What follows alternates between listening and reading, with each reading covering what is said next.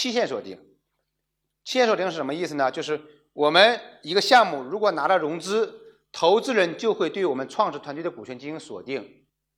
曹总他们拿了融资，他们已经 A 轮了，对吧？你会发现投资协议通常都会有个条款，这个条款就是从我投资之日起或者签了股权投资协议之日起，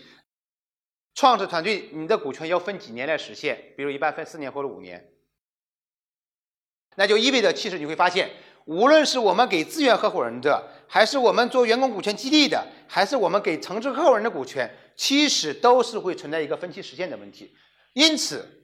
如果我们跟我们的城市合伙人之间没有这样一个期限的约定，那就会出现一个很大的问题。他说：“哎，你看，你股权已经给我了，既然给我了，我就可以套现了，我就可以把它卖了，对吧？实际上是不行的。你这个节奏至少要保证跟投资协议的股权实现这个期限的话，应该是一致的。比如说杨总的项目呢要有资源合伙人啊，拿十个点。”这个十点的话，我可能会给你你实现了资源，对吧？但是如果我这个项目引入投资，那么我会对这个资源合伙人股权有一个要求，就是你的股权实现和退出必须要按照投资协议去走，这是一个底线啊，否则就是意味着我要提前把你的股权进行变现，那我是承担不起这个责任的。我不知道这个意思大家能不能理解？就是我们这个创始团队的股权呢，或者公司这个股东团队的，如果你拿了融资。如果你拿了融资，你的股权是会分期实现的，也就是说你的股权其实是被锁定的。比如说有利拿了融资，或者我投了田总这个项目五千万，然后我要求田总，你和你的团队，你们的股权要分五年来实现，什么意思呢？也就是说股权是你的，也在你的名下放着，工商注册里面也是你的名字的，你必须在这儿至少要干五年，如果干两年你走了。田总，假如在里面有百分之四十的股权，如果干两年你走了，那么你后面那三年你是要交出来的，无条件的你要把它交出来的，交出来要么给原来创始团队，要么大家一起来分一下，也分一下，对吧？那你已经拿到这两年的，我们后面讲融资的时候也会讲到这个问题啊。你已经拿到这一部分的话，那我可能还会让你直接继继续持有。这个是我们拿融资的项目。绝大多数甚至百分之九十九的项目，投资人都会对团队持有的股权进行这样一个分期实现这样一个约约束或者一个约定。那么我们做城市合伙人计划的股权，我们做团队股权基地的股权，都是从这里面拿出来的。因此那一部分股权，在 X 八也好，都要受这个分期实现的约束。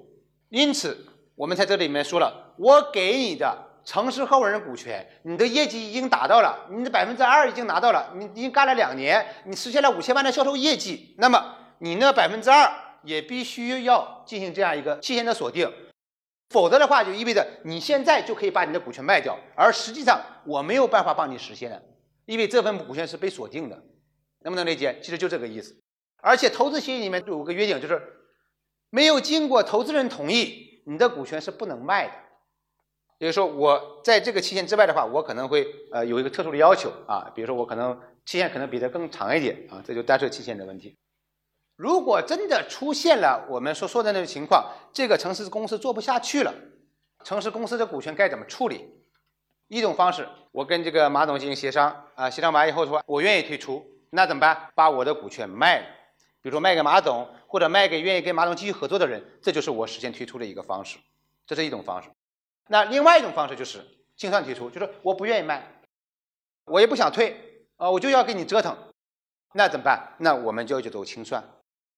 你能够实现这种条件，就是无论是我卖还是我不同意卖，把公司做清算掉，也就是说这公司清算掉的话，相当于我跟你的合作就终止了嘛。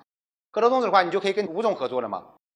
假如你的城市合伙人已经拿到了总部的股权，然后大家合作不下去了，他要退出，应该怎么办？城市合伙人拿到总部的股权有两种持有股权的方式，一种方式呢，它是被大股东代持的；另一种方式呢，放在持股平台。所以，如果是代持的关系，那大家直接把协议解除就行了，这是最简单。